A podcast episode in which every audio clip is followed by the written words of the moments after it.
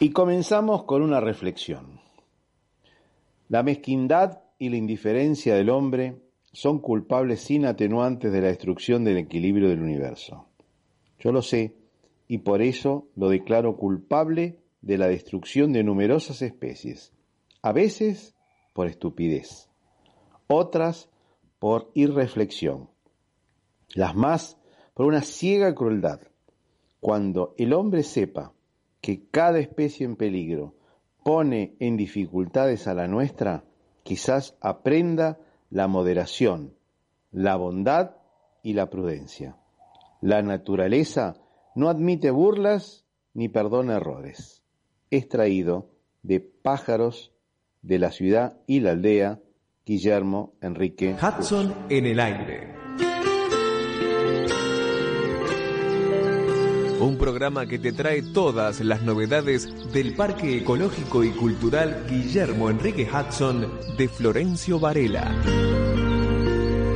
Hudson en el aire, una creación de Rubén Ravera, con la conducción de Atilio Alfredo Martínez. Por arinfo.com.ar.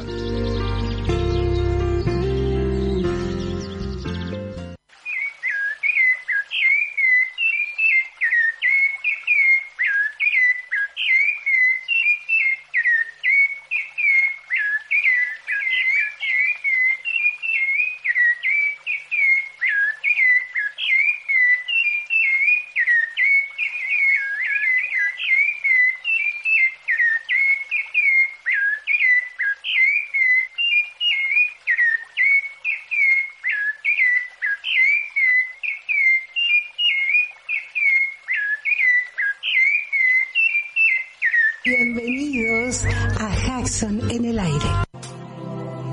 En esta aventura de amor y coraje, solo hay que cerrar los ojos y echarse a volar. Y cuando el corazón galope fuerte, déjalo salir. No existe la razón que venza la pasión, las ganas de reír. Puedes creer.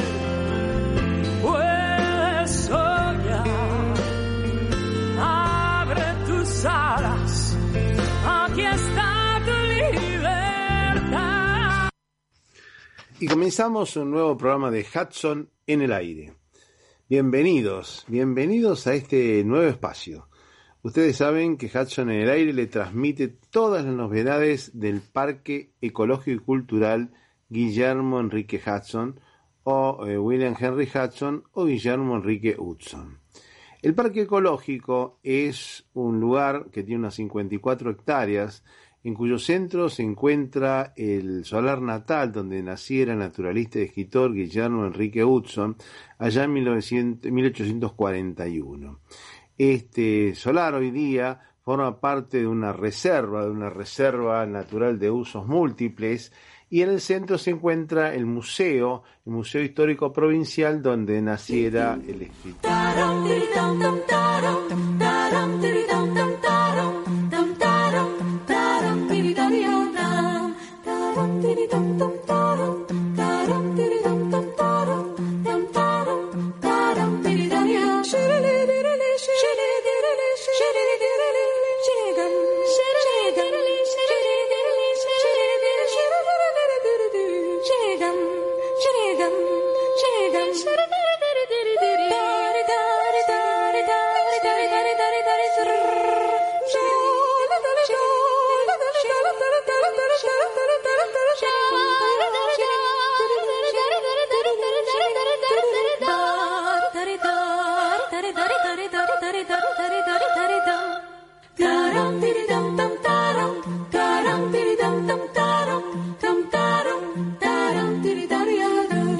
do do do do.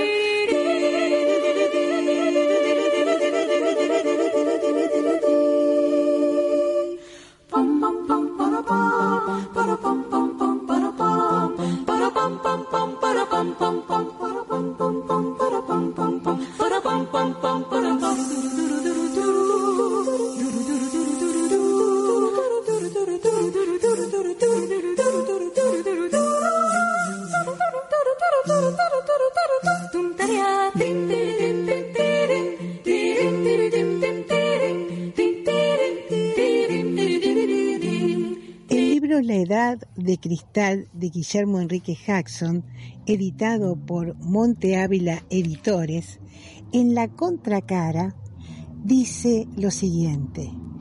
Guillermo Enrique Jackson, reconocido por sus contemporáneos más famosos como uno de los grandes escritores de lengua inglesa, había nacido en las Pampas Argentinas. Sobre ellas escribió páginas que según Roberto Cunningham Graham superan las de muchos escritores nativos. Pero no menos importante es que su infancia y mocedad pampeanas fueron aprendizaje de amor a la naturaleza, orientado al conjunto de su vasta obra de la que forma parte Mansiones Verdes, novela con personajes y escenas venezolanas. En 1887 escribe La Edad de Cristal, libro situado entre los fundadores del moderno género utópico y que expone los caracteres y sentimientos de su época desde la ambiciosa perspectiva de oponer un mundo diferente al conocido. El que diseña Jackson supone la felicidad en el regreso hacia tiempos simplificados, aquietados, en que el orden social tiene dimensiones familiares religiosas, asociando inocencia y eternidad. El libro sobrevive en el dilema que inspira su fábula y acerca del cual dio su palabra el autor en el prólogo que escribiera para la edición de 1906. El fin de las pasiones y las luchas es el comienzo de la decadencia. En la misma edición del libro La Edad de Cristal, Dardo Cunio dice lo siguiente. En la utopía jacksoniana, la sociedad se repliega sobre pasos medidos y previstos por la ausencia de pasiones, como si aguas invisibles hubieran lavado las almas, liberándolas de impaciencia, de intranquilidades, situándolas más allá de apuros y demoras, recobrándoles un resto grande de primera inocencia para que la vida no sea aventura, sino celebración ordenada del destino a que someten poderes eternos, reiterativos, incuestionables. El plan tiene imperturbable desempeño dentro de fronteras de espacio y tiempo invulnerados. Si la naturaleza sigue sus turnos dinámicos, la vida no sabe de sobresaltos y se cumple en escalas cerradas, estáticas, simplificando al extremo sus funciones como para que la felicidad sea consecuencia del ningún anhelo, de ninguna mudanza. La felicidad es el retorno del amor al paisaje anterior al pecado original.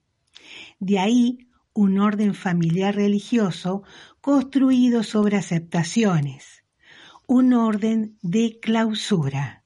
Nada altera su curso aquietado, nada turba sus misterios. La única dimensión del espacio es el aislamiento. El tiempo solo asocia reiteraciones y se distiende como los vacíos. Las gentes son protagonistas de constante conformidad, despojadas de los sentidos de la movilidad. Gentes neutrales, sin preguntas, sin terrores, sin expectativas. En una gran autoridad matriarcal nace y se cierra el conjunto. Ella es intérprete de la ley y la gracia. Ella sufre por la purificación de todos. Ella, solo ella, representa la sucesión de los días en acuerdo con secretas escrituras que instruyen e inician en la muerte. A esa sociedad ha llegado, por accidente, el relator, el excursionista a su pesar, el peregrino, y su crónica de contrastes perdurará en cuanto recobremos de ella el juego de sus significados y lo retengamos para juzgar la inspiración utópica. La felicidad en un mundo predeterminado ese orden es demasiado orden a costa de que la vida sea poca vida. El peregrino Smith da cuenta de sus simultáneos momentos de sorpresa, aceptación y disentimiento que no se clausuran con su desesperación, con su muerte, sino que deja la palabra al autor. Este se la toma en el prólogo que pondrá en la edición de 1906. El fin de las pasiones y las luchas es el comienzo de la decadencia. Y convendrá el lector que ha leído una contrautopía.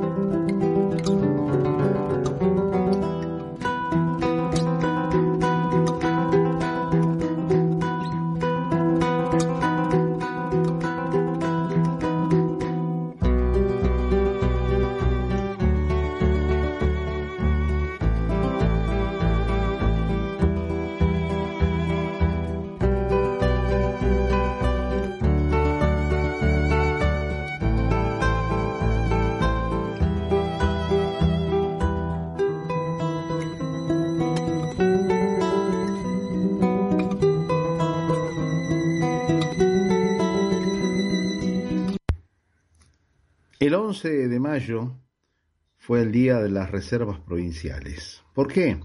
Porque el 11 de mayo de 1936 la familia Torkins donó el Parque Provincial Ernesto Torkins ubicado a la altura de la Sierra La Ventana. Y con ello se inaugura la primera reserva provincial de la provincia de Buenos Aires. Hoy día hay 24 reservas provinciales aparte de nuestra reserva de usos múltiples del Parque Hudson, hay 24 reservas provinciales. Vamos simplemente a enumerarlas. Eh, Parque Provincial, Área Natural Protegida del Parque Rafael de Aguiar, esto es en San Nicolás de los Arroyos, Bahía Negada, Reserva Ambiental Defensa de Campo de Mayo, Dique Arroyero, Reserva Natural de Usos Múltiples de la Isla Botija, Parque Costero del Sur, Parque Histórico Natural Vuelta Obligado, donde está el monumento a Vuelta de Obligado y las cadenas famosas, Parque Nacional Campos del Tuyú, Parque Natural Laguna Gómez, está también Parque Natural Municipal Rivera Norte, en San Isidro, proyecto de la Reserva Natural Costero Marino Arroyo Las Gauchos, Reserva Diófera del Delta del Río Paraná, Reserva de los Lobos Marinos de Puerto Mar del Plata, Reserva el Faro Querandí, el lugar donde hay mayor cantidad de dunas, el punto más eh, largo donde se encuentran dunas desde la costa, Reserva Ecológica Vicente López, Reserva Ecológica Educativa San Fernando, Reserva Municipal Ramallo, Reserva Natural Bahía San Blas, Reserva Natural del Pilar, Reserva Natural Integral de Punta Lara, una de las más antiguas, Reserva Natural Pehuencó, Montehermoso, Reserva Natural Puerto Mar del Plata, Reserva Natural Urbana de Parque del Este y Reserva Natural de la Sierra del Tigre en Tandil. Estas simplemente son una enumeración de las reservas que tenemos en la provincia de Buenos Aires, que muchas de las cuales no las conocemos y deberíamos tener tiempo para poder recorrerlos y saber de lo mucho que tenemos simplemente en la provincia de Buenos Aires. Pequeña luz me vas aclarando, con tu fulgor me voy despertando, pequeña luz que vas dibujando, con tu rayito me voy templando, pequeña luz, pequeña luz, vuela a mi lado. En su fueguito viajo, él me anida en sus brazos avivando la llama, me va recuperando. De nube en nube vamos, nimbos atravesamos, cirros que sueltan olas. En nuestro inmenso lago aclarando, con tu fulgor me voy despertando, pequeña luz que vas dibujando, con tu rayito me voy templando, pequeña luz, pequeña luz, vuela a mi lado.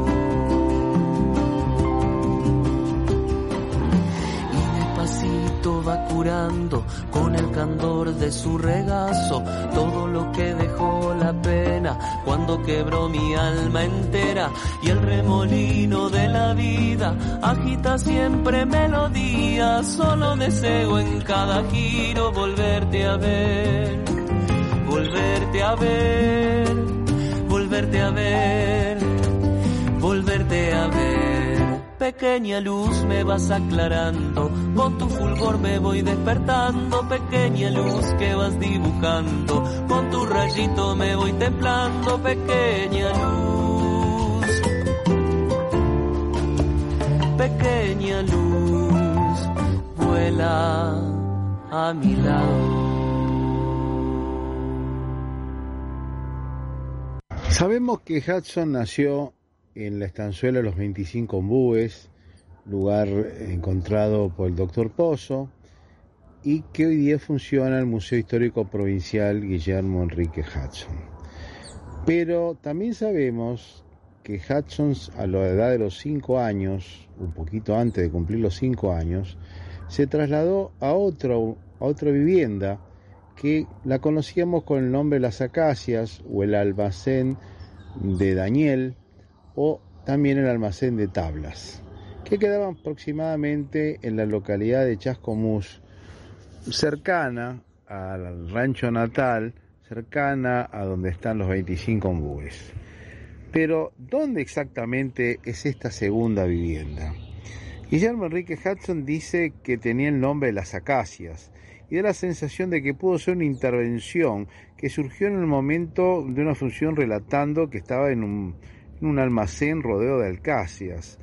Pero tampoco se sabe exactamente si fue el nombre de las acacias. Esta designación no trascendió y en cambio sí trascendió la denominación de almacén de tablas al que perduró un cierto tiempo sin el conocimiento de las personas. Esta investigación se la debemos a la agrimensora Fariña, Analía Fariña, que escribió un artículo, eh, también tuvo una charla en los estudios históricos de Quilmes, liderado por Chalo Agnelli, y también escribió una charla en Los Quilmeros, en el órgano de Los Quilmeros, y entonces le preguntamos a Rubén Ravera sobre, esta, sobre este escrito, sobre esta publicación, y nos cuenta lo siguiente.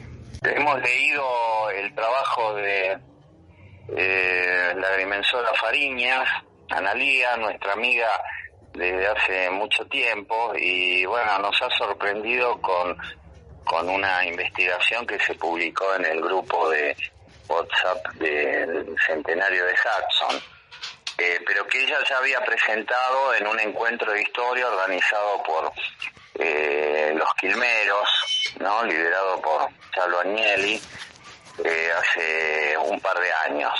Así que bueno, la información no es nueva y se suma a esta historia misteriosa que nos deja Hudson este, en sus libros, especialmente en Allá lejos y hace tiempo, ¿no? Como un recuerdo muy eh, confuso porque lo reconstruye cuando él está en Cornwall, eh, bueno, enfermo, recuperándose de una gripe y, le vienen todas a su memoria eh, las historias de su tierra natal, ¿no? Y entre otras cosas, lo que él llama la estadía en las acacias, que fue un periodo en el que la familia se muda de aproximadamente 10 eh, años. Esto fue cuando escribió Allá lejos y hace tiempo, allá en 1918 aproximadamente, un poquito antes. Claro, él lo escribe en el 18, eh, bueno, lo publica, eh, lo, recuerda algún tiempo antes, este y bueno, había ocurrido 60 años atrás o más. 70 años atrás. Eh, la mudanza se produce en 1846 sí. Y dura hasta el año 56, 55, 56. Claro, pero entonces el eh, lugar no sería las acacias, él lo define las acacias, pero el lugar sería otro. Claro, eh, bueno, lo que hablábamos con Enrique, ¿no? Pedrotti, que también eh, anduvo buceando este, para esclarecer, bueno, este, este, este misterio como si fuera un caso de, una novela policial, ¿no? Claro, claro. Eh, y bueno, Hudson eh, hace, hace ficción sobre datos de la realidad eh, seguramente había algún vecino que se llamaba Gándara. Eh, bueno, él este, recrea toda su infancia a partir de la descripción de familias vecinas, pero eh, no hay nombres coincidentes. Este, alguno que otro, pero no hay precisión y no hay veracidad en torno a toda la, la nomenclatura, ¿no? Como decía algunos de sus este, seguidores, ¿no? Eh, eh, Hudson, como algunos animales, eh, confunde las, las huellas, ¿no? Borra las huellas. Claro, eso fue por el paso del tiempo, pero él, él hace referencia a un edificio que le cambió el techo, que tenía techo de paja y que el padre después posteriormente se lo cambió por un techo de madera. ¿Es así esto? Claro, este, el padre de Hudson, eh, bueno, seguramente era un tema familiar, aborrecía los techos de paja tan habituales un mar de gramíneas, ¿no? Como era la pampa bonaerense, en donde era fácil cortar y techar. Claro, pero se, se, llenarían de bichos, supongo, y eso es lo que claro, le sí, él habla de los ratones y, y de los cien pies, ¿no? Claro. Así que el padre hizo traer de Estados Unidos, venía, era un material de construcción, igual que tejas, ladrillos, adoquines, eh, venían de, Estados Unidos y de Europa lastrando los barcos, que se iban con cueros, con cebo, con eh, los frutos ¿no? del país, como los llamaban en esa época, especialmente carne salada. Claro. Eh, así que bueno, no le resultó difícil eh, hacer traer tejas de Alerce, de la zona de los Apalaches, ¿no? De donde eran este, oriundos los este matrimonio norteamericano, ¿no? Eh, que habían nacido a principios del siglo XIX, ¿no? 1804, 1805. Y bueno, a poco de comprar los 25 ombúes, que era, bueno, hay mucha precisión en las mensuras, eh, se lanzan al sur y se instalan en lo que Hudson llama las acacias, pero eh, lo dice muy pocas veces, eh, no más de una o dos veces, porque bueno, el lugar era un bosque de acacias, ¿no? Estaba rodeado de, acacias y para la, los ojos de un, chico, eh, bueno, era algo muy impresionante, ¿no? Alude a, cómo le gustaba ver la luna, ¿no? Entre, entre las acacias. Claro, recordemos que eh, Hudson se mudó a los cinco años a ese lugar. Claro, Por lo tanto, la, la visión era muy imprecisa. Si para él eso era un bosque de acacias, ese lugar se llamaba las acacias, era lógico. Claro, era, era, era un chico que ni siquiera tenía experiencia de, vivir en la ciudad, era totalmente este, una vida rural la que tenía. Eh, o que él había experimentado en la casa que compró el padre, los 25 ombúes. Ahora, sin embargo, en los escritos aparece otro lugar que decían que era un almacén de madera, con techo de madera, ¿cómo lo llamaban? Claro, la, casa de tablas. Casa de eh, tablas, o almacén de tablas. Claro, porque, bueno, evidentemente el padre eh, transportó esas tejas que eran un poco habituales en la Pampa bonaerense y hizo echar la casa eh, a la que se mudaron por ese periodo de 10 años, ¿no? Eh, bueno, el enigma de las acacias, como lo, tituló Lombán en ese artículo que hizo en el año 75, bueno, databa de décadas de, de este, como diría, misterio y y búsquedas. Este, el primero que plantea en una conferencia eh, cierta precisión al respecto es Jorge Casares, eh, a fines de la década del 20, 1929, por ahí. Claro. Y, él eh, lanza una teoría de que un lugar eh, podía ser eh, la estancia Vitel. Claro. Contigua a la laguna Vitel, en Chascomús. Sí. Eh, bueno, y eso fue lo que, bueno, se sostuvo durante décadas, ¿no? Los ornitólogos, amigos de, la ornitológica, hablaban de la casa, la segunda casa de Hudson como este, la laguna Vitel porque bueno, Jorge Casares era un gran ornitólogo y un gran hudsoniano, así que no había mucha posibilidad de discutir este, una, eh, digamos, posición tan este, firme, tan eh, rigurosa. Siento en mis ojos brillar el azul soledad de mi tierra natal susurra el viento y se va. En lo que siento el color. Y es la nostalgia un adiós de amapola y torcas mariposa y gorrión. Y es la nostalgia un adiós de amapola y torcas, mariposa y gorrión. Allá lejos la patria andaba,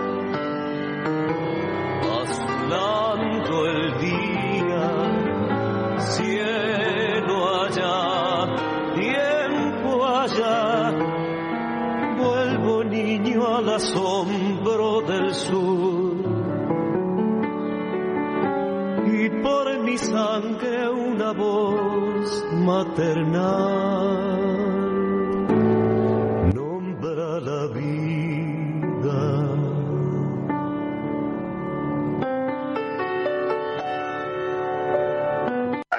Cuando viene Masao Tsuda, otro hudsoniano, amigo de Yoshi Osinia, primer embajador, primero periodista, corresponsal de Japón en la Argentina y después, bueno, embajador en la época de Frondizi. Estamos hablando de la década de los años 60, 1960, 60 y pico. Fines de, fines de 1959, 60. Y entre otras cosas, bueno, muchísimas cosas que hizo Masao Tsuda por, por la economía de ambos países, por el intercambio. Entre otras cosas fue el que llevó el pejerrey para que se críe en Japón y bueno, hoy es un rubro muy importante que supera obviamente a la Argentina, este, las eh, chacras, digamos, o granjas de, cría de, de cría de pejerrey, ¿no? Y bueno, empieza a investigar, le, le hace ruido lo de las acacias en Vitel, eh, pero igual visita y en su libro eh, Tras las huellas de Hudson, eh, plantea ¿no? El, enigma. Claro.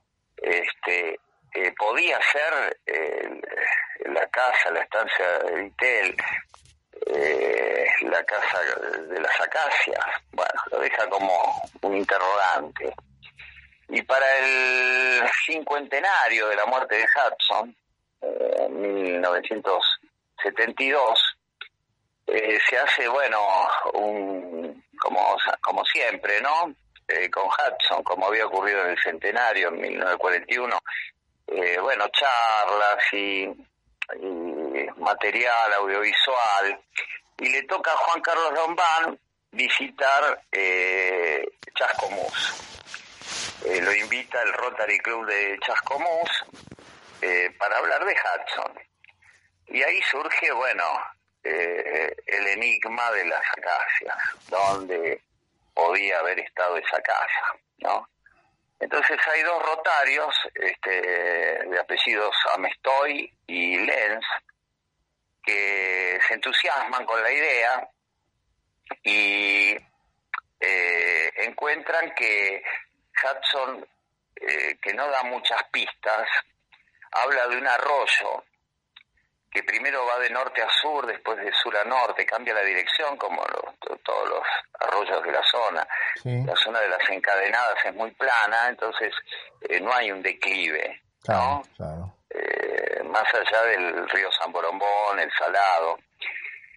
Y bueno, eh, estos rotarios dicen, claro, es el arroyo este, Abascay, entonces ya con eso tienen alguna coordenada.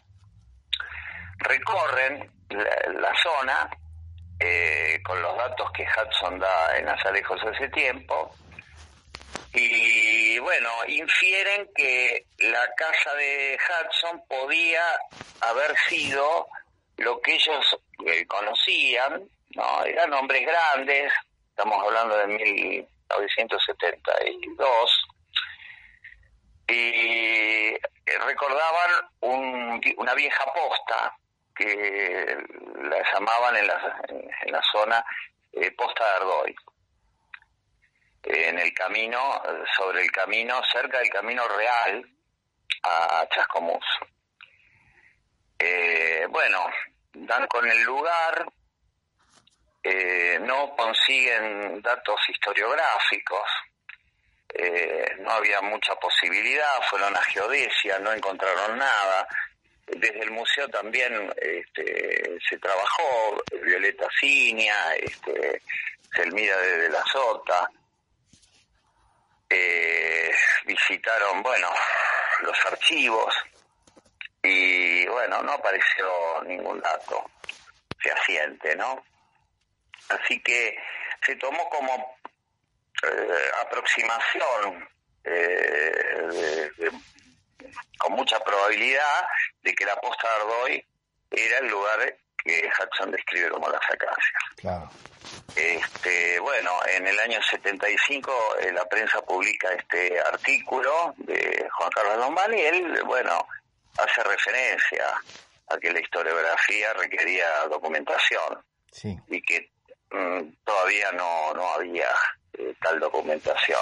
El lugar era de un señor que se llamaba Domingo Zafrati, que era tenía una industria metalmecánica en, en la zona de Barracas, y bueno, demuele parte del edificio que se sospechaba podía ser este, esa pulpería en donde Hudson escuchó eh, a los gauchos y a los vecinos eh, narrar historias y que de alguna manera son este, la materia prima con la que él escribe muchos de los eh, libros y textos ¿no? sobre la pampa.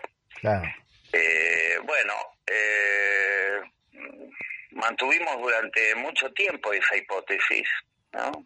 de la posta de Ardoy, hasta que, bueno, eh, nuestra amiga agrimensora, no jefa de catastro de Florencio Varela, eh, empieza a indagar, entre otras cosas nos pide a nosotros el artículo de, de Lombán, de nuestro archivo, y empieza a caminar los archivos de Geodesia, de La Plata, de Ensenada, de Bransen. Y bueno, da eh, poco por su destreza ¿no? profesional con algunos materiales que son fundamentales para eh, darle más sintonía, sintonía fina a esta búsqueda, ¿no? que ya lleva un siglo casi.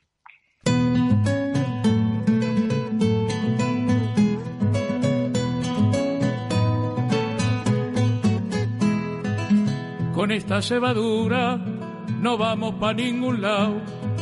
Hay que cambiar la hierba, hay que cambiar, que el mate está lavado. El mate está lavado, compadre, el mate está lavado.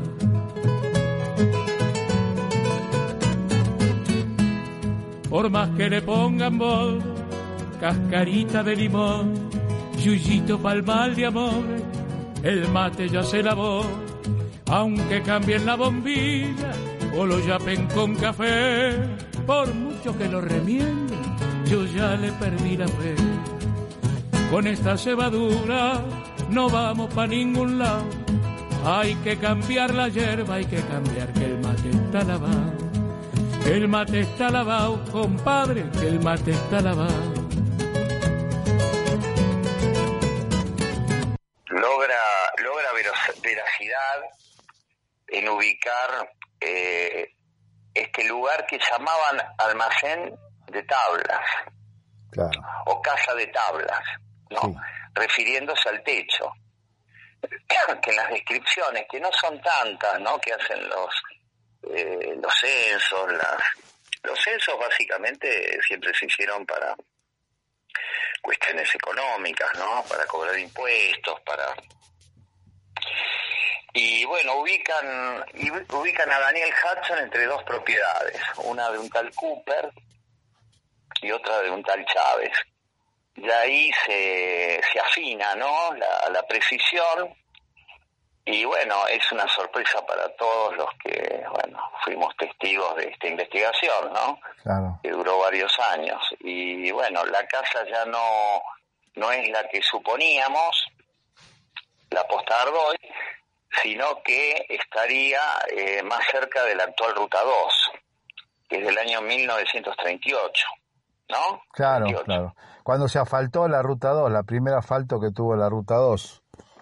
Claro, el viaje a Mar del Plata era realmente tedioso, las familias acaudaladas eh, tomaban este eh, los caminos que eran de tierra, mejorados, eh, y llegaban a Mar del Plata. Claro, las, las acacias eran la posta de Ardoy. Claro. En donde nosotros pusimos la placa. Incluso, incluso Lombán dio una charla, creo que fue una de las últimas charlas de Lombán yo, estuve presente, Enrique estuvo presente y Violeta Giña también estuvo presente. Sí, sí, sí, estuvimos, eh, visitamos el Palomar, lo que podría haber sido el foso. Hay que tener en cuenta que estamos hablando antes de épocas previas al alambrado. El alambrado se instaló ahí cerca en, los campos de Newton.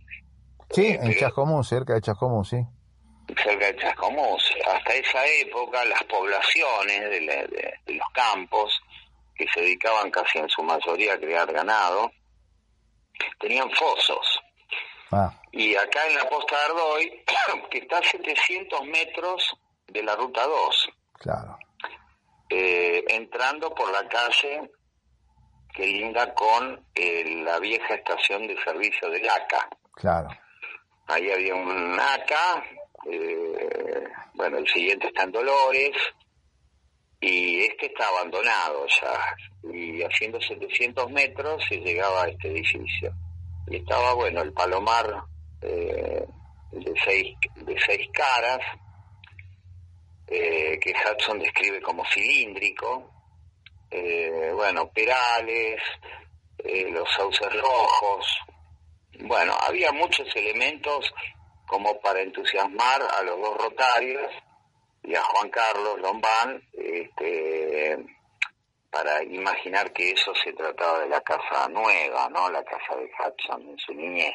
Incluso la misma estación de servicio pudo haber sido hecha sobre las ruinas de este, de este almacén de tablas, también puede ser. Sí, porque era una población, ¿no? Eh, Analía Fariña dice que estaba sobre uno de los atajos eh, hacia Chascomús, es decir, eran calles como paralelas, eh, porque bueno, había una ruta muy definida, ¿no? A campo traviesa prácticamente. Había una principal que era la que pasaba por el puente. Sí. Y evidentemente había un par de atajos eh, uno no me acuerdo cómo se llamaba, el descampado, el desplayado, una cosa así, que sería eh, cruzando el Zamborombón pero sin puente. Es decir, vadeándolo. Porque no es una no es un arroyo tan este caudaloso. Sí el salado, pero no este el Zamborombón. Claro. Y este era una población, un lugar en donde se paraba en el año 61, ya cuando los Hudson se habían ido, eh, eh, Ardoy eh, instaló una posta de mm, correo, que era una, una concesión muy importante en esa época, era como un servicio público esencial.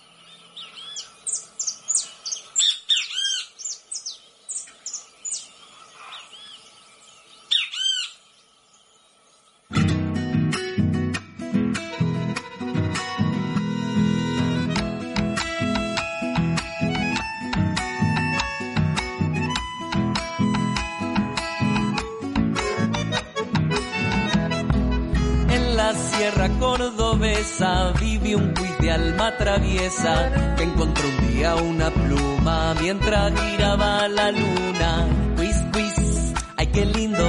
Quiz, quiz, ay qué lindo. Quiz, quiz, ay qué lindo. ¿Quién ha perdido esta pluma? Pregunto preocupadito.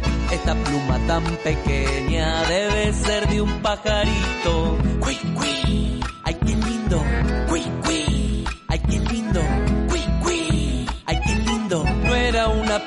cualquiera, era una pluma encantada, lograba alejar los males y enemigos amigaba. Ay, qué linda chacarera, chacarera cordobesa, pluma con magia de cuento y un quiz lleno de grandeza.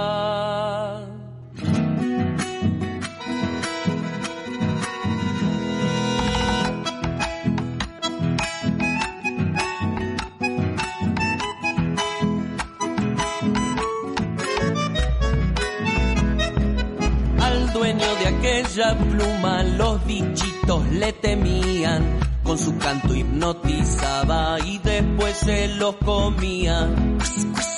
Ay, qué lindo, ay, qué lindo, ay, qué lindo. Los peligros no asustaron a este quiz tan solidario que al fin devolvió la pluma y salió en todos los diarios.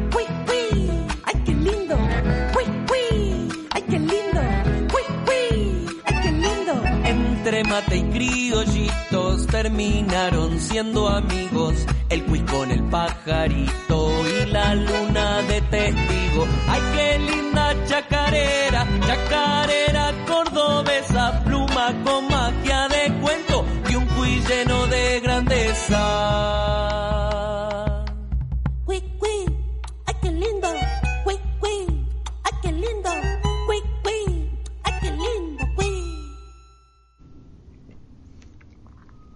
Muy buenas tardes, mis amigos de Hudson en el aire. Una vez más, Carlos Fernández Balboa tratando de rememorar algunos naturalistas y algunas personas que han hecho tanto por la naturaleza y la cultura de la Argentina. Quiero agradecer, como siempre, a, Tilio Martínez y a Rubén Ravera por facilitarme este espacio para poder contar estas historias que lamentablemente no tienen tanta promoción y que sin dudas lo que intentan es reflotar la vida de algunas personalidades muy significativas que hasta el día de hoy estamos aprovechando. Hoy quiero traer a la memoria a un naturalista, alguien que empezó como naturalista y que terminó como el padre del folclore y el padre de la arqueología argentina, eh, el iniciador de estas dos disciplinas tan importantes en nuestro país que hacen a nuestra cultura, a nuestra identidad. Me estoy refiriendo concretamente a Juan Bautista Ambrosetti. Juan Bautista Ambrosetti nació en Entre Ríos, eh, el, de hecho el día de su nacimiento, que es en noviembre, se declara el Día del Folclore argentino porque fue un gran estudioso de esta disciplina recopilando leyendas y recopilando historias en el interior del país. Ambrosetti, para que los oyentes se den una idea, fue el descubridor el descubridor, estoy hablando de allá por 1912, 1914, el descubridor de algunos lugares icónicos de la arqueología argentina, algunos lugares que son fundamentales de la arqueología argentina, como el Pucará de Tilcara, en Jujuy, las ruinas de Quilmes, en eh, Tucumán, algunos otros sitios de Salta eh, y, y muchísimos otros lugares que, eh, donde trabajó y donde se desarrolló. Fue el fundador también del Museo Etnográfico, que hoy eh, depende de la Universidad de Buenos Aires y que se encuentra en el centro de nuestra ciudad, muy cerca de la Plaza de Mayo. Todas estas obras de Ambrosetti fueron ya en su juventud y en su, en su adultez, pero Ambrosetti empezó siendo un naturalista, siendo una persona que salía al campo a observar la naturaleza, observar la fauna, la flora de su Entre Ríos natal, y con el correr de los años terminaría él casándose con la hija de otro gran naturalista del cual hicimos alguna referencia aquí en esta, en esta crónica, que es Eduardo Laislao Holmberg, el primer director del Zoológico de Buenos Aires. La hija de, de Holmberg, Nelly, fue la esposa de Juan Bautista Ambrosetti, uniendo estas dos grandes figuras de nuestra cultura para siempre. Eh, tanto Holmberg como, su yerno, muy joven, tenían una afición muy profunda por las ciencias naturales y Ambrosetti también fundó, eh, o fue el, iniciador, el fundador del Museo de Historia Natural de Entre Ríos. O sea, una persona con una habilidad increíble y con un espíritu de descubrimiento muy, muy interesante. Simplemente quería contar una anécdota que siempre la cuento y que llama mucho la atención y que ubica en el espacio, en el tiempo, lo que significaba llegar a un sitio arqueológico. Eh, en el imaginario colectivo probablemente este sitio arqueológico tenía que ver con las aventuras de Indiana Jones y algo de eso, algo de eso, algo de ese espíritu aventurero existía